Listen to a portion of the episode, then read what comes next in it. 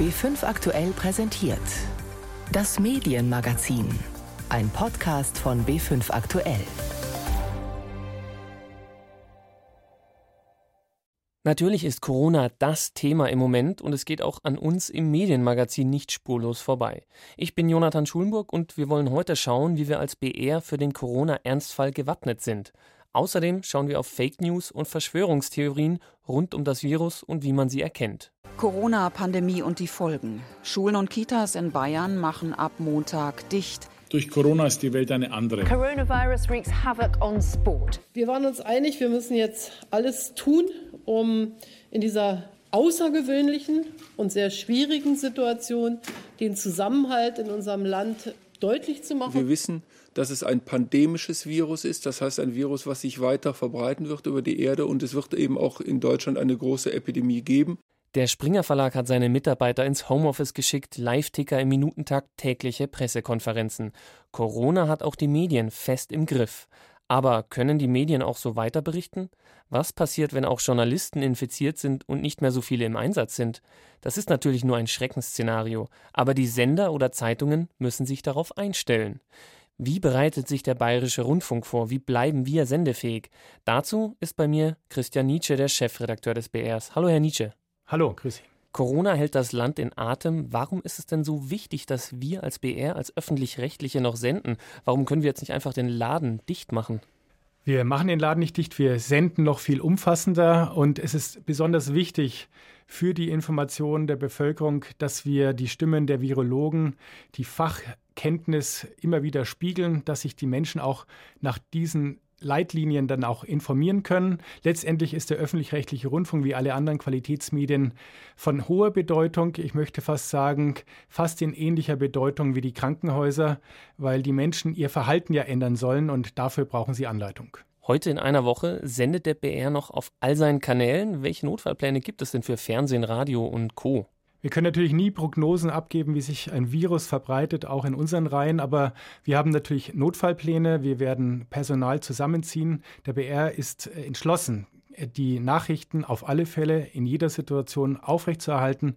Möglicherweise können wir nicht alle Angebote dann stemmen, aber das, was wichtig ist für die Information der Menschen, wird jederzeit gesichert sein. Wir haben ja auch fünf Radiowellen plus Digitalwellen. Wie sehen denn dort die Notfallpläne aus? Gibt es denn da schon irgendwie Einzelheiten? Naja, wir haben mit B5 aktuell ja ein durchgehendes Informationsformat. Unser Ziel ist es, dieses in jedem Fall bestmöglich aufrechtzuerhalten. Dort werden dann auch Ressourcen zusammengezogen und wir werden auch natürlich versuchen, die Massenwellen weiterhin zu senden, äh, weil sie ein ganz breites Publikum ansprechen, das auch diese Informationen benötigt. Wir werden auch redundant berichten, weil man immer wieder sagen muss, wie wichtig es ist, vor allen Dingen ältere Menschen zu schützen. Jetzt kommen wir vielleicht auch auf die Zuschauer zu sprechen im BR Fernsehen, die ja Rundschau und Abendschau kennen. Wird sich da was ändern? Gibt es äh, Sondersendungen? Gibt es irgendwelche Pläne für Schwerpunkte im Fernsehen?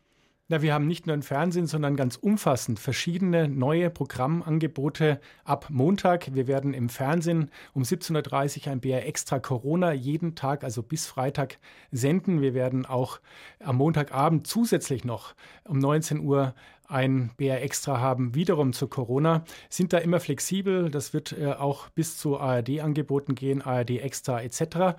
Wir sind im Bereich Online aber auch sehr, sehr gut aufgestellt. Ein Corona- Newsletter, wir haben einen Podcast zu Corona künftig an Start. Wir werden ganz aktuell immer wieder die neuesten Entwicklungen spiegeln. Nicht aufgeregt, das ist ganz wichtig. Wir müssen immer noch versuchen, uns dieser ganzen Situation sachlich zu nähern, aber vollumfassend informiert natürlich. Also die Zuschauer, Zuhörer oder die User bleiben weit umfassend informiert. Aber ohne Mitarbeiter gibt es ja gar kein Programm, egal jetzt ob im Radio, Fernsehen oder online. Wie schützt denn der BR seine Mitarbeiter? Das ist so ähnlich wie auch in anderen Firmen. Wir versuchen natürlich direkte Kontakte möglichst zu vermeiden. Wir reduzieren interne Sitzungen, machen Telefonkonferenzen, reduzieren auch Reisetätigkeiten. Korrespondenten müssen natürlich auch reisen, sofern man das verantworten kann, um dann ein Gesamtbild abzugeben. Das betrifft Inland wie Ausland. Also wir versuchen hier das Möglichste. Wir laufen nicht mit Masken hier im Sender herum, sondern wir versuchen das, was die Virologen empfehlen, so umzusetzen. Das heißt Kontakt Kontakt vermeiden. Das Gute ist, wir sind ja alle noch in einem Altersspektrum, die nicht zu den Hochgefährdeten gehören, außer jemand hat Vorerkrankungen. Aber was ganz wichtig ist, was wir auch in der Bevölkerung in unserer Berichterstattung immer wieder hervorheben werden, ganz wichtig ist, dass sich Ältere schützen, dass Ältere sich nicht über den Supermarkt dann versorgen, sondern dass ihnen das auch vor die Tür gestellt wird. Also die Haustür ist letztendlich bei denen, die über das Rentenalter hinaus sind, der entscheidende Punkt, um im Moment dann auch wirklich schwere Verläufe und auch Todesfälle zu vermeiden. Vielen Dank, Christian Nietzsche, der Chefredakteur des Bayerischen Rundfunks, über die Notfallpläne in Zeiten von Corona. Auf B5 werden Sie immer mit den aktuellen Nachrichten zu Corona versorgt. Außerdem gibt es ab sofort den Coronavirus-Podcast mit Professor Drosten. Ab 15.50 Uhr alle zwei Stunden. Er hat das Virus so gut erforscht wie kaum ein anderer. Drosten ist der Leiter der Virologie an der Berliner Klinik Charité. Auch das Tagesgespräch auf Bayern 2 beschäftigt sich ab Montag täglich mit Problemen rund um Corona. Zwischen 12 und 13 Uhr können Sie dort Fragen stellen und mitdiskutieren. Aber es gibt nicht nur qualifizierte und gut recherchierte Informationen zum Coronavirus, sondern auch Falschinformationen, Verschwörungstheorien und Fake News. Ein Gerücht, das ich selbst gehört habe, man muss nur alle 15 Minuten einen Schluck Wasser trinken, das spült dann das Virus in den Magen, da soll es sich dann verdünnen und dadurch sei es nicht mehr wirksam ist natürlich totaler Blödsinn, aber da draußen herrscht viel Halbwissen und viele Fake News, gerade in Social Media. Die direkte Folge von der Panikmache ist dann, Menschen gehen Betrügern auf den Leim. Fake-Shops, die vermeintlich noch heiß begehrte Schutzmasken oder Desinfektionsmittel auf Lager haben, in Wahrheit aber nur das Geld der Käufer abzocken. Bei mir ist es Christian Schiffer, der ist bei BR24 für die Netzwelt und Social-Media-Themen verantwortlich. Hallo Christian. Hallo. Wie groß ist denn das Corona-Fake-News-Problem wirklich in den sozialen Medien? Das lässt sich nur schwer sagen. Es gibt aber eine Zahl, die immer wieder äh, kursiert, nämlich dass zum Beispiel auf Twitter es insgesamt zwei Millionen Tweets geben soll mit Fake News zum Coronavirus. Und was man auf jeden Fall sagen kann, ist, dass äh, insgesamt natürlich bei diesem Thema die Fake News Flut relativ groß ist. Und zwar würde ich fast sagen bei allen Netzwerken. Gibt es eine Plattform, die jetzt speziell Probleme hat, ob es jetzt Facebook, WhatsApp, Twitter hast du schon gesagt, ähm, die da jetzt gerade vermehrt Probleme hat? Also es ist wohl so, dass äh, vor allem WhatsApp dafür verantwortlich ist, dass sich solche Falschmeldungen verbreiten. Bei WhatsApp haben wir ja die Situation, dass der Datenverkehr verschlüsselt ist. Das heißt, auch die WhatsApp-Mutter, Facebook in diesem Fall, weiß nicht, was dort kommuniziert wird. Das ist aus Datenschutzgesichtspunkten sehr vorteilhaft. Aber in so einer Situation wie jetzt beim Coronavirus führt das eben dazu, dass man diese Inhalte nicht moderieren kann. In der Fachwelt hat sich für dieses Phänomen der Begriff Dark Social etabliert. Also weil quasi diese Form der Kommunikation im wahrsten Sinne des Wortes im Dunklen liegt.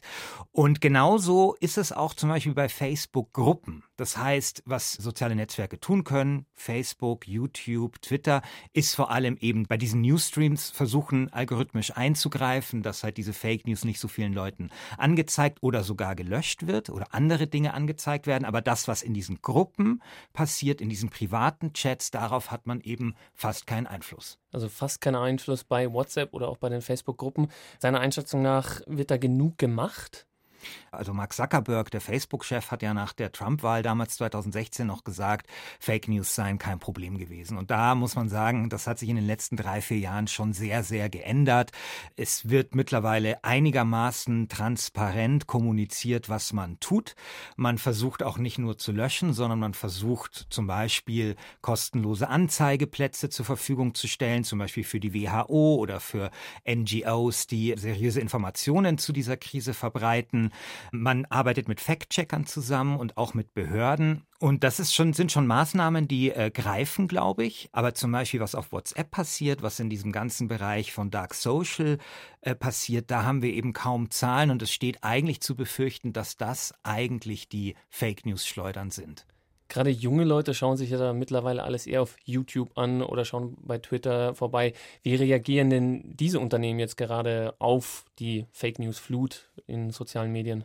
Also YouTube steht ja immer in der Kritik, dass es eine Plattform sei, die mehr als alle anderen Fake News beziehungsweise vor allem Verschwörungstheorien verbreiten würde. Genau. Das hängt ein bisschen damit zusammen, dass Verschwörungsvideos sehr gerne sehr lang sind und von den Konsumenten von Anfang bis Ende durchgeschaut werden. Weil wer wissen möchte, was mit dem 11. September genau passiert ist und sich dafür interessiert für solche Verschwörungstheorien, der muss dann dieses zweistündige Video von Anfang bis Ende schauen. Und das ist natürlich für Werbetreibende sehr interessant, weil man eben bei Leuten, die zwei Stunden ein Video schauen, sehr viel Werbung platzieren kann.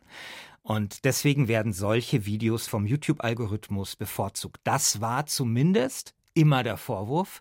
YouTube hat etwas dagegen getan und wenn man so diesen Studien glaubt, dann hat wohl YouTube insgesamt einen größeren Erfolg auch verzeichnen können im Kampf gegen äh, Verschwörungstheorien. Trotzdem ist die Plattform immer noch sehr, sehr wichtig für diese Form äh, ja, von Fake News und von Desinformation und das ist bestimmt auch in der Corona-Krise der Fall. Was natürlich alle versuchen, ist zum Beispiel auch die Monetarisierung von Anzeigen, die zum Beispiel Beispiel, wie du es ja auch in der Anmoderation gesagt hast, äh, zum Beispiel überteuerte Masken anbieten oder den Leuten erzählen, dass es sowas wie den Coronavirus gar nicht gibt und versuchen damit Geld zu verdienen.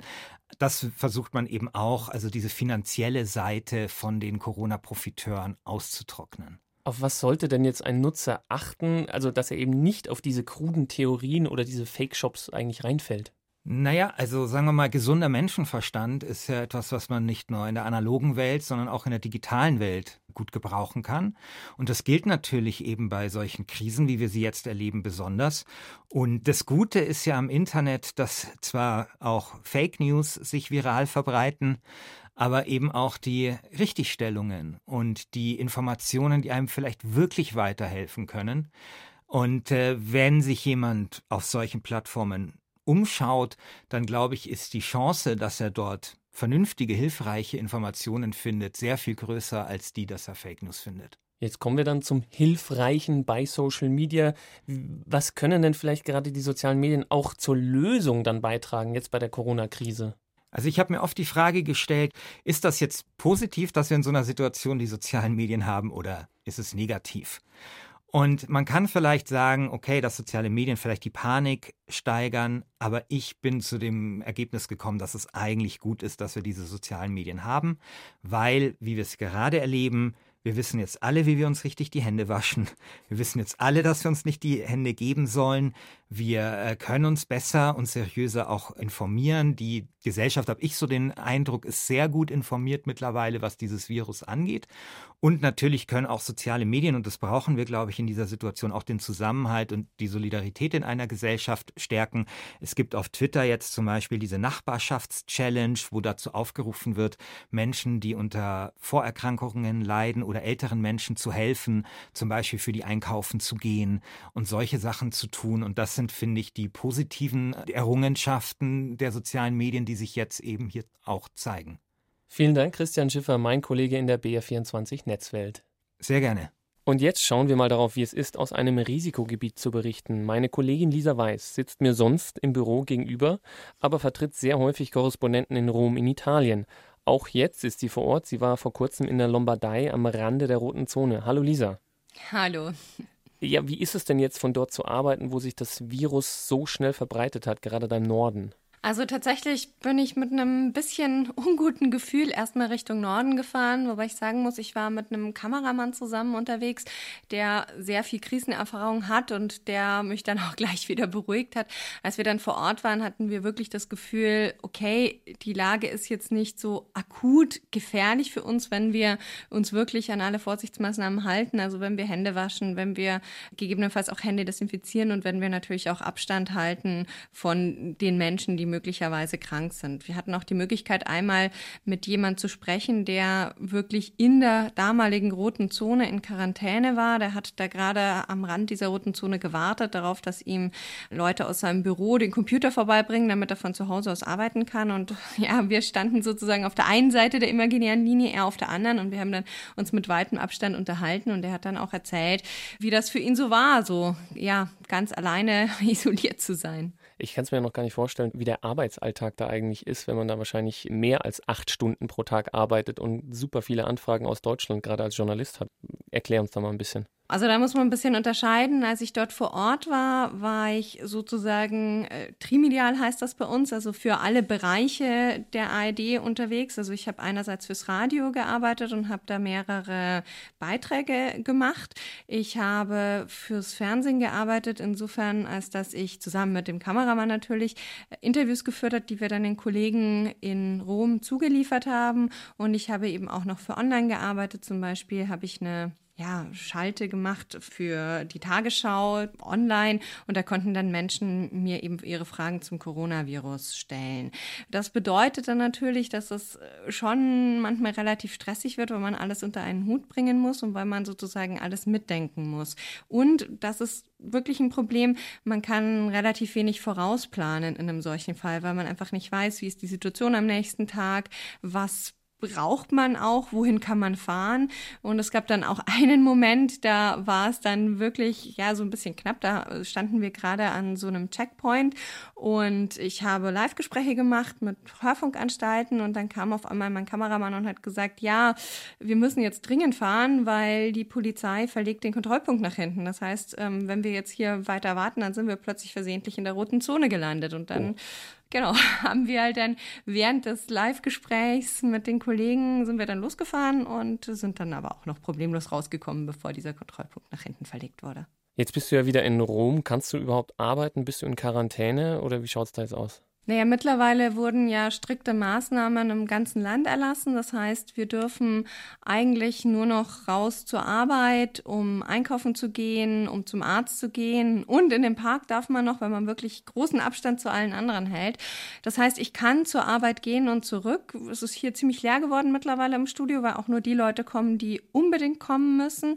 Und ganz ehrlich, es war jetzt die letzten Tage schon ganz schön anstrengend, weil so ein ganz normaler Acht-Stunden-Tag war das natürlich nicht. Wir sind für ein Hörfunk hier zu zweit.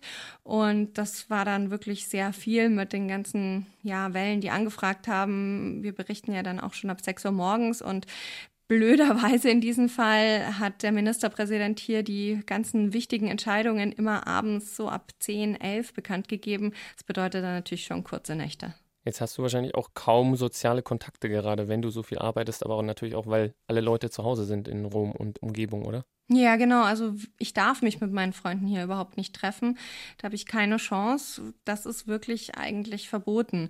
Und es ist eigentlich nicht schlimm. Wie gesagt, ich habe ja auch viel zu tun und alles ist gut, aber es ist ein richtig komisches Gefühl zu wissen, man darf jetzt eigentlich nicht wirklich raus. Also ich fühle mich schon ziemlich eingeschränkt und das ist manchmal auch gar nicht so einfach damit umzugehen. Ich telefoniere viel mit Freunden in Italien, in Deutschland und versuche da so eine Illusion von, ja, von Gesellschaft herzustellen dann am Abend. Kann man sagen, es ist jetzt für dich oder für euch als Journalisten so ein bisschen äh, die Hauptkrise vorbei? Oder wie sieht denn jetzt dein Arbeitsalltag im Moment aus, wenn du jetzt nicht im Norden gerade bist? Es war jetzt tatsächlich nochmal sehr, sehr stressig, nachdem diese Maßnahmen, die ja erstmal in großen Teilen Norditaliens gegolten haben, als die dann aufs ganze Land ausgedehnt wurden, da war es dann wirklich sehr, sehr stressig. Mittlerweile hat das Interesse so ein bisschen abgenommen, was einfach daran liegt, dass jetzt ja auch in Deutschland sehr viele neue Meldungen zu Corona-Fällen kommen. Und da muss man jetzt einfach abwarten. Wir denken hier gerade auch eher eigentlich nur von Tag zu Tag. Du bist ja Vertretung in Rom. Wann darfst du denn nach Hause? Und vor allem die Frage ist, wie kommst du nach Hause? Das ist eine sehr gute Frage. Also ich sollte eigentlich Ende März zurückkommen. Das ist jetzt alles noch nicht ganz klar, wann ich da jetzt genau zurückfliege und wie oder was. Ich habe jetzt gerade auch schon die Info bekommen, dass mein Flug verlegt wurde zeitlich, aber es gibt ihn auf jeden Fall noch, stand jetzt. Alles klar. Lisa Weiß war das aus Rom. Seit Wochen berichtet sie aus Italien und den Gebieten im Norden des Landes. Vielen Dank. Gerne. Natürlich gab es in der letzten Woche nicht nur Corona. Zwar wurden viele Veranstaltungen abgesagt, aber die Preisverleihung für den goldenen Blogger war noch eine der letzten in Berlin, die mit Publikum stattfand. Es ging um die besten Blogs in Deutschland. Michael Mayer war dabei. Vor der Preisverleihung stehen Dutzende von Bloggern und Bloggerinnen zusammen auf einem Sektempfang. Manche kennen sich, andere nicht. Viele Frauen mit bunten Haaren sind dabei. Der Altersschnitt ist etwa zwischen 25 und 45. Weibliche Blogger sind in der Mehrheit. Thomas Knüver, Autor des Blogs Indiskretion Ehrensache und einer der Organisatoren des Goldenen Bloggerpreises, stellt über die Szene fest, die Themen sind breiter geworden. und äh, gleichzeitig fallen Dinge auch weg. Es gibt heute zum Beispiel leider weniger Tagebuchblogs, wo einfach Menschen aus ihrem Alltag berichten. Knüvers Kollege, der Journalist und Podcaster Daniel Fiene ergänzt. Was mir persönlich immer wieder auffällt, das Bedürfnis nach guten Seiten im Netz bei all dem Hass und Hetze ist bedeutend größer geworden. Und wir sehen hier ganz viele Menschen, die sich wirklich engagieren aus freien Stücken durch ihre Social-Media-Profile, durch ihre Blogs, dass sie sich einem Thema verschreiben, für das sie brennen und für gute Seiten im Netz sorgen wollen. Und da freuen wir uns, denen so ein bisschen eine Bühne bieten zu können. Und in der Tat wird an dem Abend klar, wer glaubt, die Bloggerszene sei tot, der täuscht sich. Es gibt eine Unmenge an kreativen Ideen, Umsetzungsformen und Themen. In insgesamt 18 Kategorien wurden Blogger ausgezeichnet, auch reichlich abseitige Kategorien darunter. Etwa der Preis für beste Flauscher-Blogs, die sich mit Wohlfühlen und Sinnstiftung befassen, oder eine Kategorie What the Fuck. Ausgezeichnet wurde unter anderem ein Blog über Helikopter. Sascha Lobo gewann einen Preis Preis für sein Lebenswerk. Das Team des Blogs Volksverpetzer gewann den Preis des besten Blogs 2019. Zum ersten Mal wurde ein Preis für das beste Kulturblog vergeben. Bianca Jankowska, gebürtige Wienerin, betreibt seit fünf Jahren den Blog Groschenphilosophin. Motto: Das Private ist beruflich, indem sie das Leben einer jungen Journalistin beschreibt anhand von vielerlei verschiedenen Themen. Etwa, warum es okay ist, nicht mit Freunden zu arbeiten. Ja, ich habe, glaube ich, schon noch einen gewissen Schmäh, so einen gewissen Humor, wie ich Themen angehe. Ich unterhalte mein Publikum inzwischen auf einem Instagram-Account, der zum Blog gehört, eben Groschenphilosophin und schaue mir dann auch manchmal so Dinge an wie die neue Justin Bieber-Dokumentation auf YouTube und kommentiere das dann. Ich spreche aber auch ein bisschen über ernstere Themen wie zum Beispiel prekäre Arbeitsverhältnisse in der Kulturindustrie, die mich ja selber als Journalistin betroffen haben, bis ich dann gesagt habe, ich mache meinen Blog wirklich Vollzeit. Jankowska erzählt, dass sie dank 600 Abonnenten und Abonnentinnen ganz gut von ihrem Blog leben kann. Allerdings betreibt sie nebenbei auch noch zwei Podcasts. Eine typische Situation für viele Blogger. Nur die Website allein reicht nicht zum Überleben. Manche wollen aber mit ihrem Blog auch gar nicht unbedingt viel Geld verdienen, wie etwa die Münchner Journalistin Peggy Elfmann. In der Kategorie Bestes Themenblog wurde ihr Blog Alzheimer und wir ausgezeichnet. Elfmann schreibt darin über ihr Leben mit ihrer vor acht Jahren an Alzheimer erkrankten Mutter. Irgendwann habe ich gemerkt, dass es mich auch sehr sehr betrifft und mich belastet, ich mir ganz viele Fragen stelle. Und irgendwann hatte ich dieses Gefühl, das muss einfach raus. Ich muss mich da ein bisschen freischreiben und vielleicht auch anderen irgendwie helfen. Vielleicht kann ich denen irgendwie was an die Hand geben. Und dann habe ich einfach angefangen. Ich war mir nicht sicher, ob das Leute interessiert, ob jemand was über Alzheimer lesen will als Blog. Und habe gedacht, okay, ich mache es jetzt einfach und dann gucke ich, wie es ankommt. Und es kam an. Elfmann erzählt, dass sie viele Reaktionen bekommt von Lesern und Leserinnen, die ähnliche Erfahrungen gemacht haben. Doch bei allem Ideenreichtum, wer wie oft wann Blogs nutzt, ist weitgehend unbekannt. Da viele Blogs nicht offiziell prüfen lassen, wie viele Klicks sie tatsächlich verzeichnen, muss man auf die wenigen Daten zurückgreifen, die es zur Szene gibt. Laut einem Digital Media Report von 2019 des Forschungsunternehmens Statista gibt es mindestens 200.000 aktive Blogger und Bloggerinnen in Deutschland. Deren Leser sind meist zwischen 30 und 40, aber auch ein Viertel der Internetnutzer unter 30 liest regelmäßig einen Blog. All diese Zahlen sind mit Vorsicht zu betrachten, es gibt keine verlässliche Statistik. Festzuhalten bleibt, die Szene der Blogs ist so bunt und vielfältig wie die restliche Medienlandschaft auch. Michael Mayer war das über die besten Blogs in Deutschland. Und damit sind wir auch schon am Ende dieser Corona-Schwerpunktsendung. Am Mikrofon war Jonathan Schulenburg, die Redaktion hatte Sissi Pizza.